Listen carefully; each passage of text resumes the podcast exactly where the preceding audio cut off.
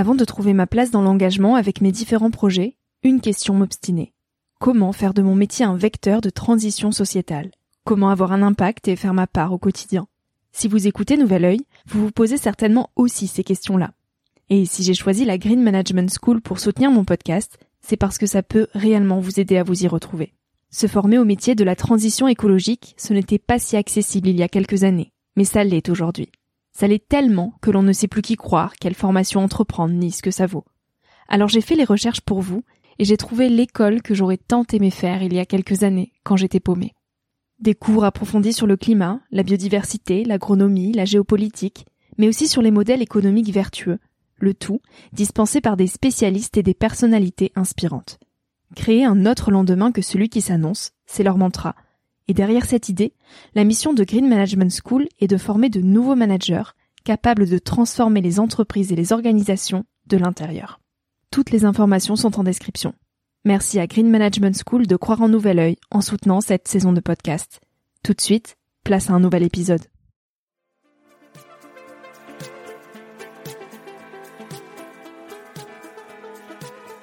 Hello, je suis Victoria et j'ai 23 ans.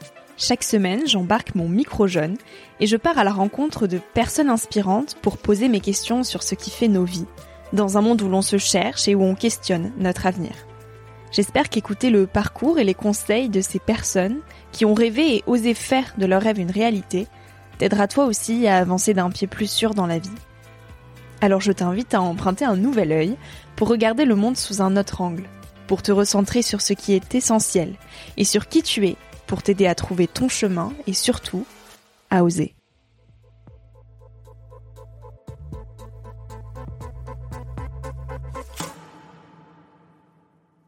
Moi, ce qui m'intéresse toujours, c'est de raconter les paradoxes. Nous sommes tous des paradoxes. Notre vie, elle est paradoxale. Euh, on est sursollicité toutes les 9 secondes et en même temps, on n'a qu'une seule demande profonde, c'est d'avoir du temps pour faire les choses.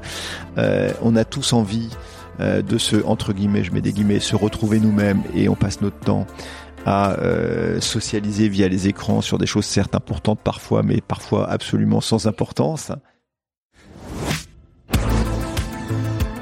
L'horloge interne du dormeur est déréglée, son sommeil intranquille. Des envies irrépressibles envahissent sa quiétude, les mêmes qui en permanence hachent ses journées, sa vie, son travail, ses vacances, ses amitiés, ses amours et ses pensées. La première de ces envies, la plus importante, la plus constante, consiste à se ruer sur ce même téléphone qui n'est jamais totalement éteint. De déclencher, d'un index fébrile, le parcours initiatique du connecté maladivement inquiet. Commencer par les messages, SMS ou e-messages, vite. Puis basculer sur Twitter, d'abord la timeline, ensuite les mentions. WhatsApp, Telegram, Messenger dans la foulée, le souffle comme retenu par l'idée d'avoir manqué ce qu'il aurait immédiatement fallu savoir. Enfin, plus lentement, Instagram et Facebook. Et terminer par les alertes d'information et les emails. Ce tour fait, se sentir comme le boulimique qui a englouti d'un trait une part de pizza. Nullement rassasié, vaguement coupable, et puis recommencer, encore et encore. Toutes les deux minutes, 30 fois par heure éveillé, une fois toutes les trois heures de sommeil, 543 fois par jour, 198 000 fois par an. Ce sont les mots de Bruno Patino dans La civilisation du poisson rouge. Notre téléphone est un incroyable outil, certainement celui qui te permet d'écouter ce podcast aujourd'hui.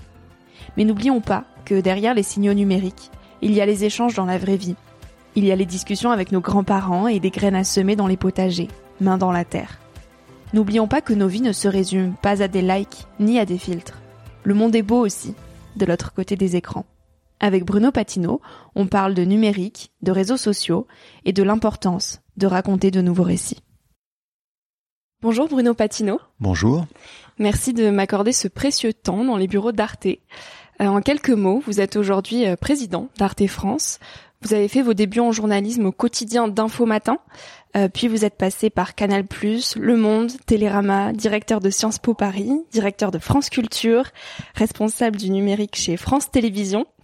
Bref, les médias vous connaissez bien et le numérique aussi. Euh, et c'est ce même numérique que vous remettez en question, notamment dans vos livres La civilisation du poisson rouge et plus récemment Tempête dans le bocal. On va y revenir, mais avant toute chose, j'aimerais que l'on parle de vous, euh, Bruno, et notamment du petit garçon que vous étiez à 7 ans.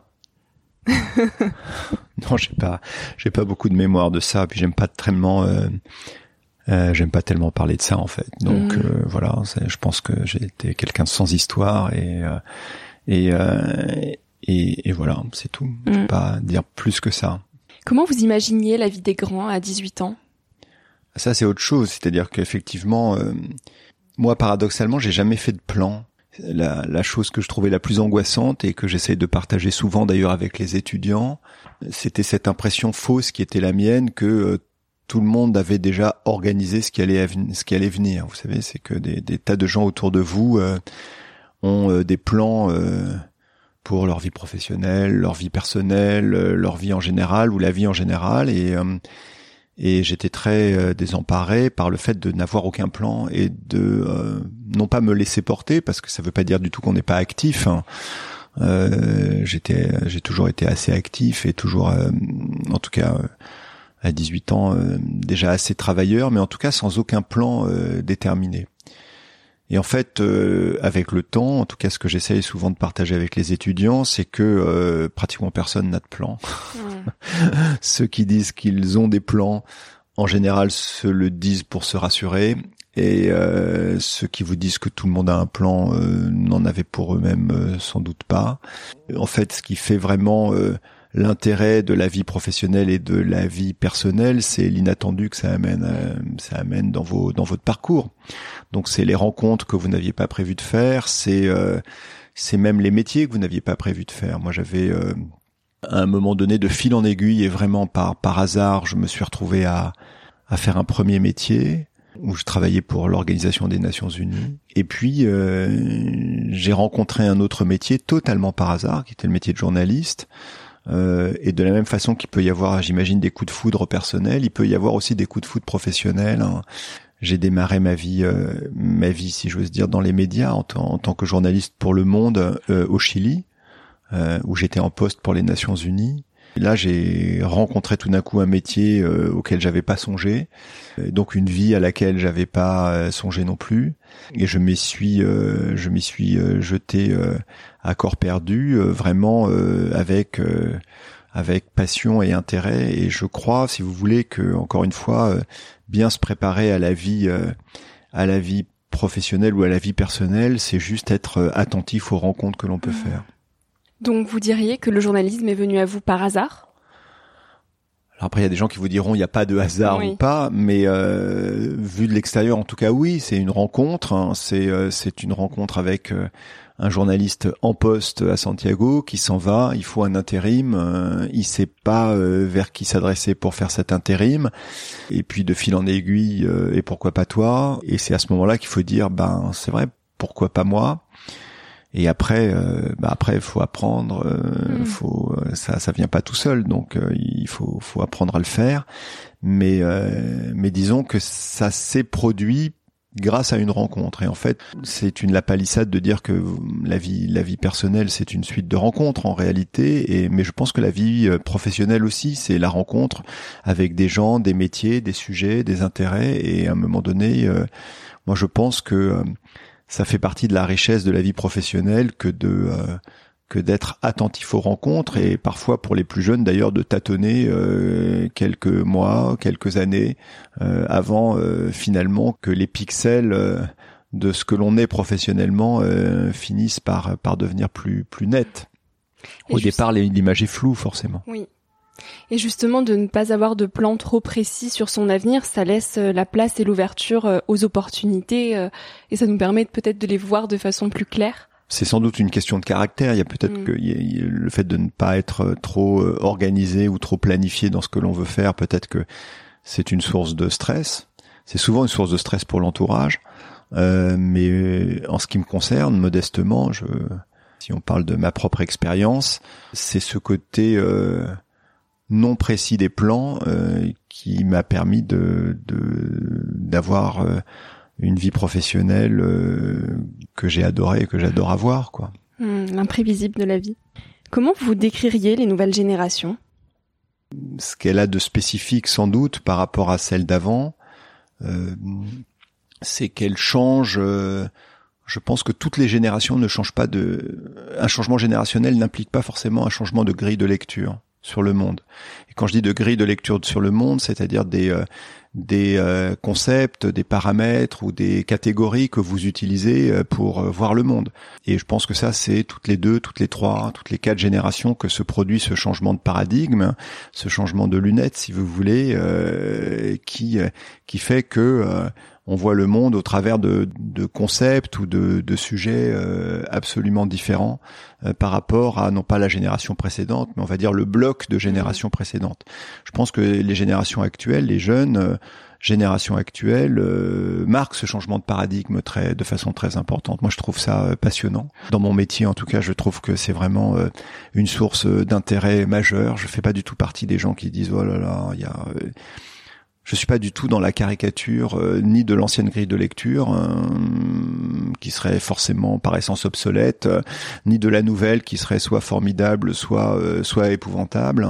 C'est très intéressant de, de à la fois de comprendre ce changement de paradigme, de voir qu'à mon avis il est là pour il est là pour longtemps et de ne pas se laisser piéger par ce que j'appelle l'écume de la radicalité. Évidemment, mmh. toute toute nouvelle génération et moi-même quand j'étais plus jeune, on a on a une affirmation à la fois de, de, sa propre identité et, et, sans doute des propres euh, idées que l'on porte par euh, par un, degré de radicalité.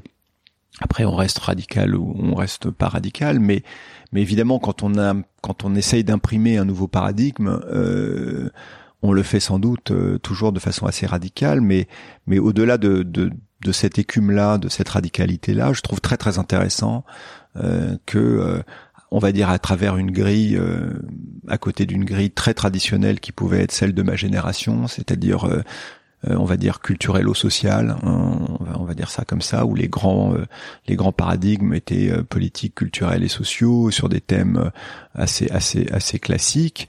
je vois que la nouvelle génération porte des thèmes, on l'a on l'a dit mille fois, de la place du vivant, mm, pas seulement le réchauffement, pas seulement le réchauffement climatique, la place du vivant, donc l'écosystème du vivant, quelle est la place, euh, j'allais dire, de l'humain vivant par rapport aux autres, aux autres êtres vivants, et donc du coup euh, du lien entre l'individu, l'identité le genre, euh, qui détermine quoi, quelle mm. liberté a-t-on par rapport à ça, et, et on va dire de de mécanismes, de mécanismes de solidarité, ce qui me fascine au sens positif du terme, c'est que euh, je, je, suis toujours très très interdit quand j'entends quand j'entends parler de la nouvelle génération comme étant euh, pas universaliste parce que finalement elle est presque plus que la nôtre puisqu'elle englobe j'allais dire dans, dans son attention pas uniquement l'être humain mais l'écosystème vivant et autres. Donc euh, c'est moi ça me semble très intéressant. En tout cas je, je, vois ce changement de paradigme et à mon petit niveau, en tout cas dans, dans une chaîne comme euh, comme euh, celle que je dirige, Arte, on essaye de faire dialoguer ces deux paradigmes. C'est-à-dire que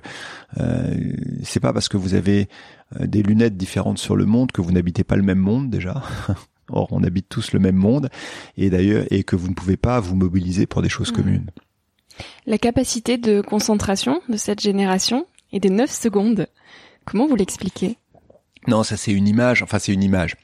Dans, dans, dans, dans, mon livre sur le poisson rouge, évidemment, je euh, je, je, je, pars d'une anecdote euh, dans un séminaire qui était organisé par YouTube où euh, où euh, un ingénieur de, de YouTube d'ailleurs parle de cette légende ou pas de, du temps d'attention du poisson rouge qui serait de 8 secondes et, et du, du temps d'attention des, des gens connectés qui serait de 9.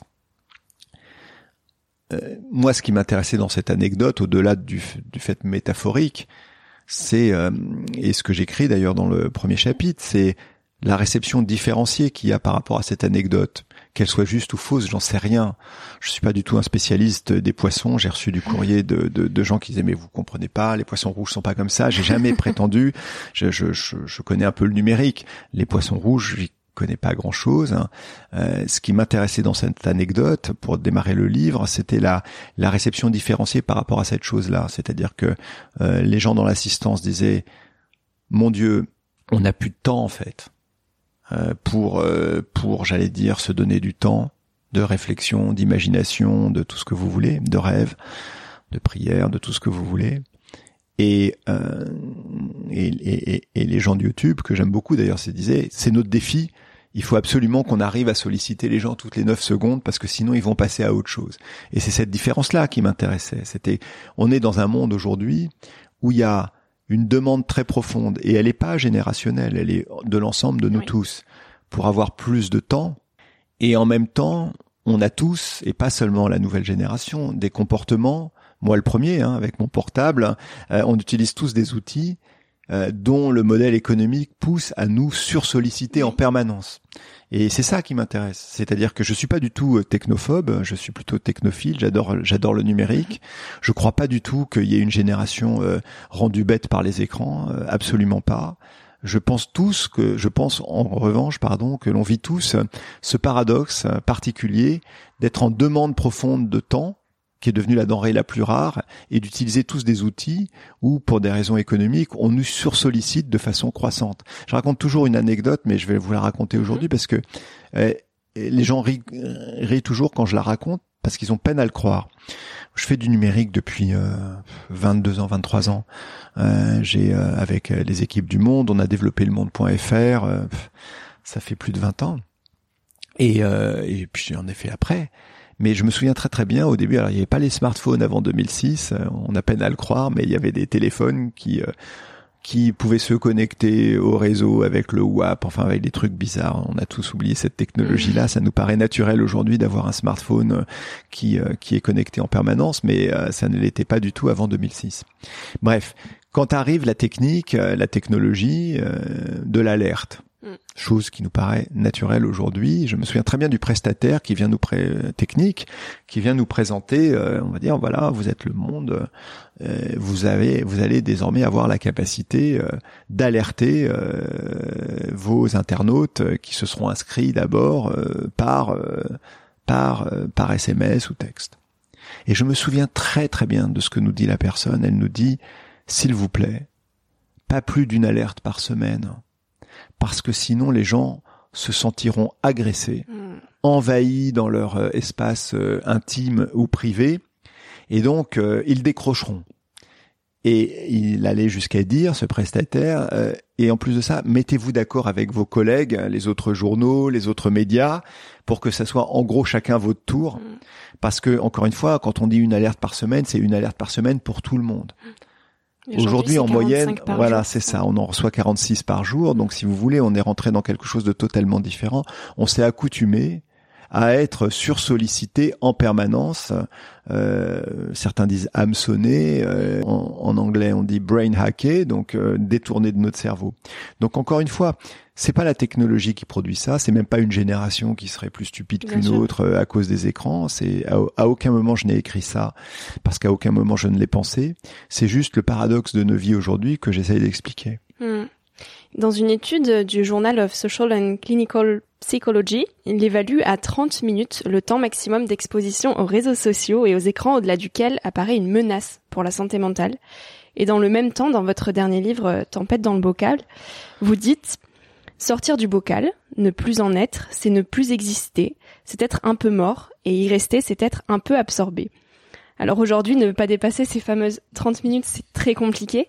Euh, comment on y reste sans en être absorbé sur ces écrans? Mais c'est toute la question qui est la nôtre en fait, et c'est ça qui m'intéresse. Je parlais du paradoxe tout à l'heure, du fait de vouloir du temps et en même temps d'être sursollicité j'ai, je suis beaucoup plus âgé que vous, donc euh, j'ai vécu euh, la majeure partie de ma vie sans que l'internet existe. Hein. Et donc, euh, comme tous les gens de mon âge, je suis incroyablement bien placé pour savoir tout ce que ça a apporté. Et c'est mmh, vertigineux. Bien sûr. Et on s'en rend euh, difficilement compte, c'est-à-dire que même quand on a la mémoire de comment on vivait sans Google, euh, sans être capable tout de suite de de d'être en communication avec la terre entière dans le moment euh, dans le moment donné, d'avoir toute information disponible immédiatement. Je vous parle pas de tas de petits détails, mais parce que j'adore ça, si vous voulez. C'est-à-dire que moi, j'ai passé des heures et des heures euh, quand j'étais plus jeune euh, à essayer d'identifier euh, les titres de musique que j'avais écoutés à la radio. Parfois, j'appelais les radios. Mmh. C'était c'était dingue. Aujourd'hui, évidemment, Shazam ou d'autres vous permettent de faire ça immédiatement. Donc, la disponibilité de toute l'information, toute la culture, euh, de, du savoir euh, de façon immédiate, la capacité de les identifier, de les partager, euh, cette socialisation qui est la nôtre, elle est réelle. Et donc, si vous voulez dire qu'à un moment donné, on va revenir en arrière. C'est illusoire, c'est illusoire à deux niveaux. Euh, illusoire au premier niveau qui serait un niveau, j'allais dire, historique et euh, politique. Oui, bien sûr, on est passé de la société industrielle à la société des données ou société numérique ou comment on voudra l'appeler comme on veut l'appeler, société en réseau, mais je pense que c'est plutôt la société de la data et on reviendra pas en arrière. Je veux dire, c'est, c'est, c'est, il n'y a pas de marche arrière pour euh, pour pour l'histoire du monde, de la même façon que ceux qui ont essayé de désindustrialiser n'ont jamais réussi à le faire, même quand euh, les projets de désindustrialisation euh, s'approchaient d'une forme de totalitarisme ou à l'inverse d'une forme d'idéalisme. Aucun d'entre eux n'a jamais fonctionné. Donc, d'un point de vue historique, c'est ça serait mensonger ou illusoire de se dire bon on va revenir en arrière sur ça. La deuxième chose vraiment c'est euh, c'est de dire que euh, on n'a pas envie de revenir en arrière en plus. Si vous voulez, ça a apporté euh, une vie commune, un rapport au savoir, et petit à petit, en fait, si on fait un peu de, de, philosophie politique, on est passé de la masse à la multitude, donc euh, dans la gestion même euh, euh, des individus, des rapports sociaux, des rapports humains, ça a modifié mm. énormément de choses dans le circuit de l'information. Il y a des tas de choses qui sont devenues circulaires au lieu d'être au lieu d'être linéaires, et on voit bien que ça s'accompagne d'une circularité de beaucoup de choses, petit à petit. C'est-à-dire que les utopies numériques du départ, elles sont pas entièrement mortes. L'économie du partage, l'intelligence collective, la circularité des choses. Euh, euh, et donc, on a aujourd'hui une, une, machine, enfin, en tout cas, le premier, c'était de dire attention, la machine a pris le pouvoir sur nous. Et quand je dis la machine, c'est la machine et son modèle économique associé, parce que c'est pas la technologie qui a pris, euh, qui a pris, euh, je veux dire, la traçabilité euh, permanente de tous vos comportements, de tous les miens aussi, hein, de toutes vos, de toutes vos données identitaires, de toutes les miennes, etc. Ça, c'est pas la, la technologie le rend possible mais ce qui la rend, euh, j'allais dire, dominante, c'est le modèle économique autour euh, de la commercialisation directe ou indirecte euh, de vos données et des miennes. Le numérique rend évidemment, met en avant l'espace ou la force de l'espace du calcul, mais ce qui le maximise, comme on dit, c'est le modèle économique. Donc pour être simple, si vous voulez, le choix, moi je crois beaucoup à à la liberté humaine, c'est-à-dire je pense qu'on est dans le moment où on peut déterminer euh, euh, à quoi va ressembler euh, notre univers numérique. Je mm. pense pas qu'il y ait, comme on dit, de déterminisme. Euh, je fais pas partie des gens qui disent ça nous amène mécaniquement dans la société de la surveillance euh, permanente, euh, totale, dans la dystopie finale où on ne serait tous que des parts d'être calculées en permanence et surveillées en permanence et, et, et rendues prévisibles par l'équation. je pense que entre la surveillance et la traçabilité, il y a déjà euh, une énorme marge de manœuvre politique qui existe et, la traçabilité universelle et la traçabilité, euh, euh, anonymisée et, intermittente. Là aussi, vous avez, vous avez des parts. Donc, en fait, ce dont j'essaie de parler dans, dans Tempête dans le bocal, c'est vraiment tout ça, c'est tout ce qui est à l'œuvre en ce moment pour faire de notre existence numérique des existences un peu plus pacifiées ou un peu plus conformes à l'utopie du départ. Et alors, bon, vous n'êtes pas visionnaire, mais vous avez quand même euh, ce privilège de pouvoir euh, échanger avec euh, des personnes comme Mark Zuckerberg. Je sais que vous l'avez déjà rencontré et vous êtes très alerte sur tous ces enjeux-là. Donc, comment vous imaginez la place qu'aura le numérique justement demain dans nos sociétés? Est-ce qu'elle sera encore plus omniprésente qu'aujourd'hui? Est-ce qu'on apprendra plus à se servir de ces outils-là? Je pense que la société, elle bascule vraiment. Enfin, je veux dire, il y a la, il y a la civilisation industrielle, on arrive dans la civilisation de la data et de la donnée, ça c'est clair. La grande fracture politique, en tout cas ce qui va déterminer nos destins, sans, sans faire de l'emphase, et ce qu'on peut prévoir, c'est jusqu'à quel point on va être capable de limiter le domaine du calcul. Hmm. Voilà, jusqu'à quel point, euh, à quel moment euh, les individus, les collectivités sont-elles maîtres ou maîtresses de euh, l'extension ou la limitation du domaine du calcul. Et donc, si vous voulez, je je crois pas qu'il y a d'automatisme dans la vie numérique qui arrive aujourd'hui. Euh, je pense que ça va ça va devenir un vrai débat politique. C'est-à-dire que si je suis dans un premier temps la Alors c'est un peu complexe, mais on, on peut essayer de le simplifier sur trois niveaux. Euh, le premier niveau, c'est de dire, euh, voilà, jusqu'à quel point y a-t-il des lieux ou des moments où le calcul n'a pas lieu. Hmm. Voilà. Est-ce qu'à l'école, euh, c'est le calcul permanent dans les données permanents ou pas Est-ce que en famille, euh, c'est la déconnexion euh, un peu ou la connexion permanente Est-ce que voilà Est-ce qu'il y a des lieux ou des endroits, donc des espaces ou des moments préservés? Préservés de la connexion et préservés du calcul. Ça, c'est le premier niveau.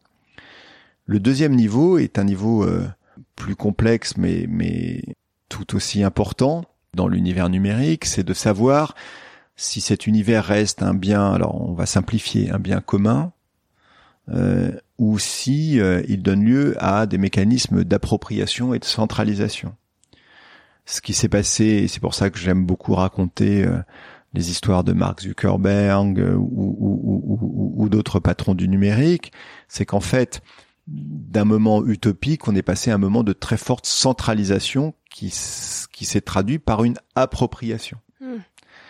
Et est-ce que cette appropriation, elle est entre guillemets, pardon d'être un peu complexe, juste dans les mains de quelques-uns dans ce cas-là, euh, voilà, c'est grandes sociétés qui dominent et qui, euh, ou est-ce que, au contraire, on est dans une multiplicité de parcelles euh, avec des barrières entre les unes et les autres?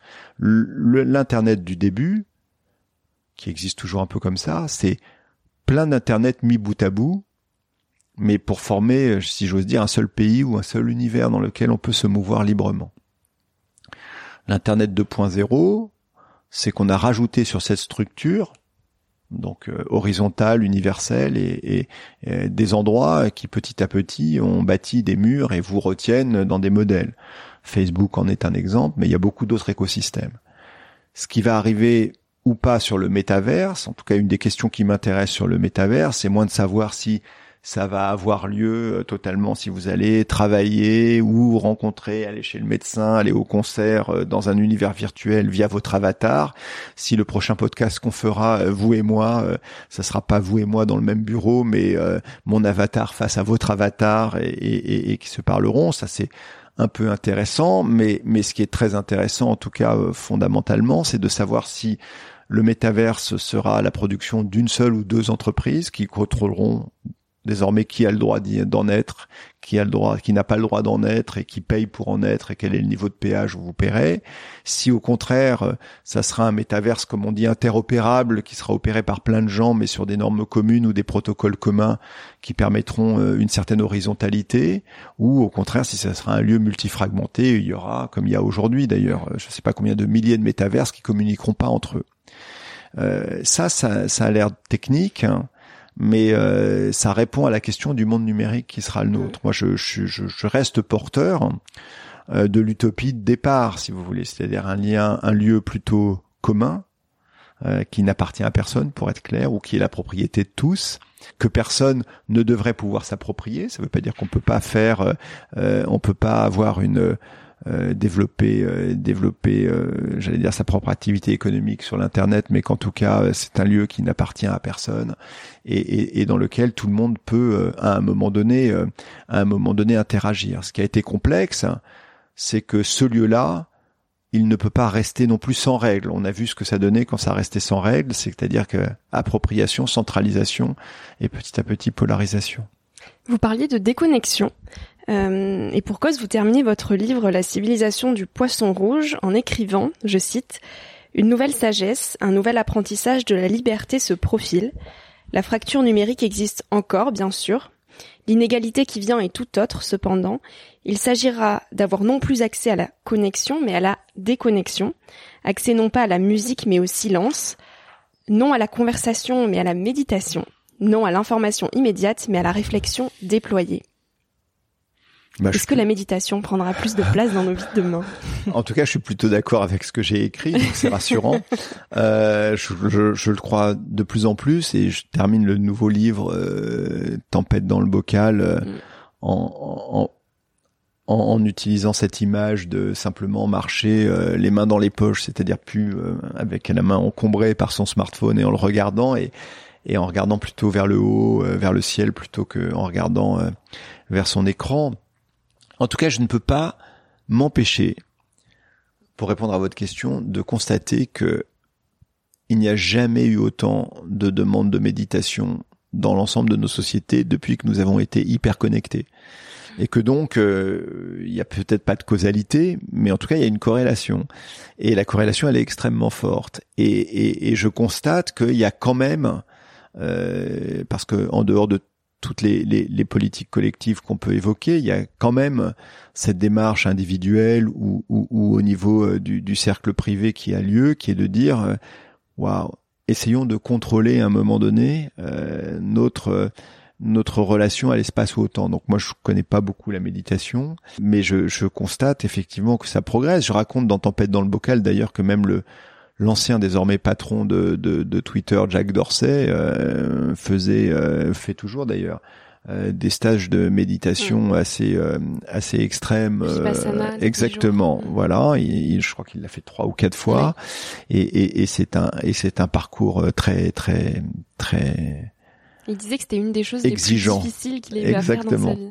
Et je trouvais paradoxal que que que et, et, et si je le raconte, c'est pas parce que sa, sa vie privée m'intéresse. En même temps, elle est pas très privée puisqu'il en a parlé lui-même. Mm. Donc, euh, il s'agit pas ici, mais ce qui m'intéressait, encore une fois, moi, ce qui m'intéresse toujours, c'est de raconter les paradoxes. Nous sommes tous des paradoxes. Notre vie, elle est paradoxale. Euh, on est sursollicité toutes les neuf secondes et en même temps, on n'a qu'une seule demande profonde, c'est d'avoir du temps pour faire les choses. Euh, on a tous envie euh, de se, entre guillemets, je mets des guillemets, se retrouver nous-mêmes et on passe notre temps à euh, socialiser via les écrans sur des choses certes importantes parfois, mais parfois absolument sans mais importance. Est-ce que vous, Bruno Patino, vous prenez ce temps-là pour vous retrouver vous-même?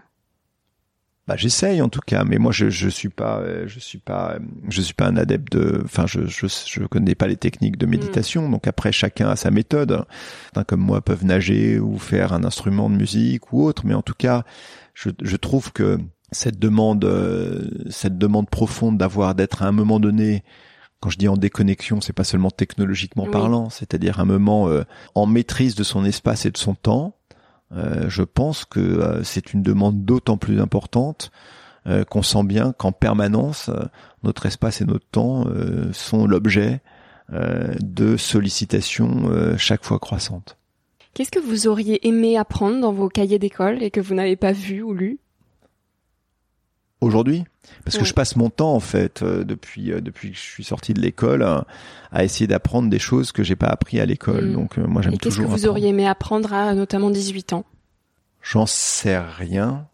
Je crois d'abord que plus l'âge avance, plus vous êtes capable, comme le disait Steve Jobs, de connecter les points mm. de toutes les expériences de, de, de votre vie, et qu'en fin de compte, c'est pas du tout que, que que votre tout ce que vous avez appris prend un sens tout d'un coup unique, comme une révélation cachée, mais que vous êtes en capacité, vous, en, vieillissant, de, relier tout ce que vous voilà de relier de donner un sens à tout ce que vous avez appris. Donc euh, c'est dans ce sens-là que je, je, je connecte euh, je connecte les points. Donc euh, et vous vous rendez compte que tout s'emboîte parfaitement alors qu'avant que vous ayez ce recul-là peut-être que vous ne compreniez pas bien que j'arrive à faire emboîter les choses ce qui est pas du tout la même chose. C'est-à-dire qu'il n'y a mm. pas une prédétermination comme je vous l'ai dit, il n'y a pas de révélation, c'est-à-dire que il n'y a pas eu un plan caché euh, d'une tierce personne ou d'une tierce force, mais qu'à la fin, euh, si vous voulez, euh, je pense que le, le, le, temps qui passe vous aide à emboîter et, et, à faire le lien entre tout ce que vous avez appris et vécu. Donc, est-ce que oui, bien sûr, il y a des tas de choses que j'aurais aimé apprendre, mais mais en même temps, d'abord un, il n'est pas trop tard. Un, deux, deux, malgré tout moi je trouve que ce qui est extraordinaire, c'est euh, c'est euh, le livre que vous toujours le livre que vous prenez vous, et qui vous amène quelque chose euh, et vous vous y attendiez pas quoi. C'est-à-dire ça peut être de la littérature ou un essai tout d'un coup ça va vous emmener dans un tout nouveau champ que vous n'aviez pas du tout prévu d'explorer ou même d'aborder et, et, et, ça vous amène une capacité à, à, modifier votre regard sur les choses. Donc non, non, j'ai pas, j'ai pas de deuil ou de de, de, mm. de, de regret sur ah j'aurais dû apprendre le chinois à l'âge de 18 ans peut-être, ma vie aurait été autre, mais j'ai pas appris le chinois et puis c'est pas très grave. Euh, peut-être qu'un jour je l'apprendrai, mais euh, non, je je je j'ai pas ce, je n'ai pas euh, l'idée du rendez-vous manqué avec quelque chose que mm. j'aurais dû apprendre à un moment donné. Mais j'ai, j'ai, j'ai évidemment, je, comme on, dit, il y, a, des choses que je sais, il y a beaucoup de choses que j'ignore, et il y a beaucoup de choses que j'ignore ignorer. Et je trouve que la plus belle des, les plus belles rencontres intellectuelles ou autres que vous pouvez faire dans votre vie, c'est pas quand vous apprenez des choses que vous ignoriez, mais quand vous appreniez des choses que vous ignoriez, ignoriez. Alors ça, c'est vraiment extraordinaire. Hmm. Qu'est-ce que c'est pour vous réussir sa vie? C'est un mot qu'on entend beaucoup mais qu'on a parfois du mal à définir. Non, moi je, ça, je suis pas là dedans parce que d'abord, euh, d'abord euh, au moment où elle s'achève, euh, vous n'êtes pas en capacité de faire le bilan. et mm. puis, et puis non. Enfin, la vie c'est à la fois, comme je vous l'ai dit, une suite d'anecdotes, une suite de rencontres. Je, je, je crois pas du tout à je, je, enfin, c'est pas un exercice comptable, quoi. Donc, vous pouvez pas à la fois, à la fin de votre vie, regarder si euh, la ligne du bas, elle est positive ou négative. Je suis bien incapable de faire ça, donc euh, donc euh, non, je pas. Qu'est-ce qui vous vous rend le plus profondément heureux dans la vie? Ça non plus, je sais pas répondre à ça. Non, mais plein de choses, mais pas pas. Il y a pas une chose, si vous voulez. J'ai pas de. Euh, après, je vais vous dire des choses qui sont qui tombent sous le sens et, et, et, et, qui tiennent à qui tiennent à, vos proches ou autres. Mais mais je pense que non, je je découpe pas comme ça. Je, je suis, je suis pas du tout comme ça. Mm. Je suis incapable de répondre à toutes ces questions. Et non pas parce que je veux pas, euh, mais mais parce que c'est pas le, c'est pas comme ça que je vois les choses. Mm. C'est-à-dire que je, je, je on, on, peut pas découper la vie, on peut pas se dire tiens ça euh, de la même façon qu'un plat de cuisine vous le préféreriez à un autre et vous diriez vous diriez la prochaine fois. Je pense que euh, il y a, y a, je constate que euh, qu'évidemment il y a ce que la vie vous amène et quelquefois il est, il y a, y a des gens pour qui elle est épouvantablement dure, euh, d'autres pour qui elle est, elle est plus légère et, et vous pouvez espérer que euh, elle ne sera pas trop dure à votre endroit. Et moi, pour le moment, je dois être redevable à je ne sais qui ou je ne sais quoi qu'elle n'a pas été trop dure, loin s'en faut. Et puis il y a aussi votre rapport euh, à l'existence et aux autres. Et euh, effectivement, euh, il y a, on voit bien qu'il y y a des êtres humains qui ont une capacité, euh, euh, j'allais dire, d'approche de la vie qui est extraordinaire, et d'autres au contraire qui sont, qui sont évidemment qui, qui n'ont pas cette chance. Et moi là aussi, je me situe entre les deux, donc voilà, c'est assez moyen en fait. Mmh. Et qu'est-ce qui vous plaît dans le journalisme? Qu'est-ce qui vous a séduit au moment où vous avez découvert cet univers? L'importance de raconter des, des, récits? Exactement. Raconter des, des choses vraies. C'est exactement ça. Je peux pas dire mieux que ça. C'est-à-dire que vraiment, c'était la réponse que j'allais vous faire. Ce hmm. qui m'a fasciné, c'est qu'on pouvait raconter ce qui se passait. En quoi ça aide à faire évoluer une société? Ça, j'en sais rien. mais si, je le sais. Enfin, il y a la théorie, mais il y a la théorie et la pratique ce qui m'a plu, c'est ça. Ce qui me plaît toujours, c'est raconter, c'est transmettre des récits. Hmm. Parce que je pense que les récits qu'on nous transmet nous aident à nous positionner euh, dans plein de choses, dans, dans le monde, dans le rapport aux autres, dans le rapport à l'existence, dans toutes les questions que vous posiez euh, sur la vie, le bonheur ou autre, et auxquelles je suis incapable de répondre. Mais euh, puis c'est pas pas mon rôle, mais mais mais si vous voulez, oui, euh, transmettre des récits, euh, ça fait sens. Et l'humanité, elle s'est construite par les récits qu'elle transmet. Et euh, finalement, on ne considère comme homme euh, ou femme, hein, mais être humain, je voulais dire, que des gens qui ont été en capacité à un moment donné d'avoir des récits. Donc que ce que ce soit des des peintures rupestres qu'on a du mal à comprendre nous aujourd'hui, mais dont on sent bien qu'ils rapportaient un récit, que ce soit évidemment euh, euh, les, les, les, récits transmis au, de, de, façon orale ou les premiers récits écrits. Euh, on voit bien que ce qui fait de nous, ce qui fait notre singularité, c'est cette capacité à porter des récits, à les transmettre. Donc oui, ça, ça, ça m'a intéressé, ça m'intéresse. C'est toujours mon métier, même si aujourd'hui je le fais en, en, en participant à à, l'activité d'une chaîne qui est une chaîne de récit. Euh, et donc oui, ça c'est ce qui m'a intéressé. Et maintenant, à quoi ça sert, comme vous le mm. disiez? Moi, je fais partie, euh, je suis très vieux jeu, euh, mais dans la, si je sursimplifie un peu le, les, les théories sur le journalisme, sur l'information, l'information en théorie, elle a le récit informatif, il vous, il me, vous transforme, nous transforme. Vous avez quelque chose qui va vers le public et il transforme ce public en citoyen. Et ça, c'est pas rien. Et si j'y crois vraiment très fortement encore, c'est je pense que nous avons besoin d'être citoyens. Hmm. Citoyens euh, de France et d'Allemagne pour Arte, citoyens européens, citoyens du monde. Et que donc, si vous voulez, en théorie, ce, ce, cette capacité transformatrice de vous donner le pouvoir, en fait, d'agir euh, comme citoyenne, comme citoyen, normalement, ça doit être un des rôles de l'information. C'est ça. Alors après, vous allez me dire oui, mais vous voyez, on constate que c'est pas tout à fait le cas, bien sûr. Mais mais l'utilité, c'est ça.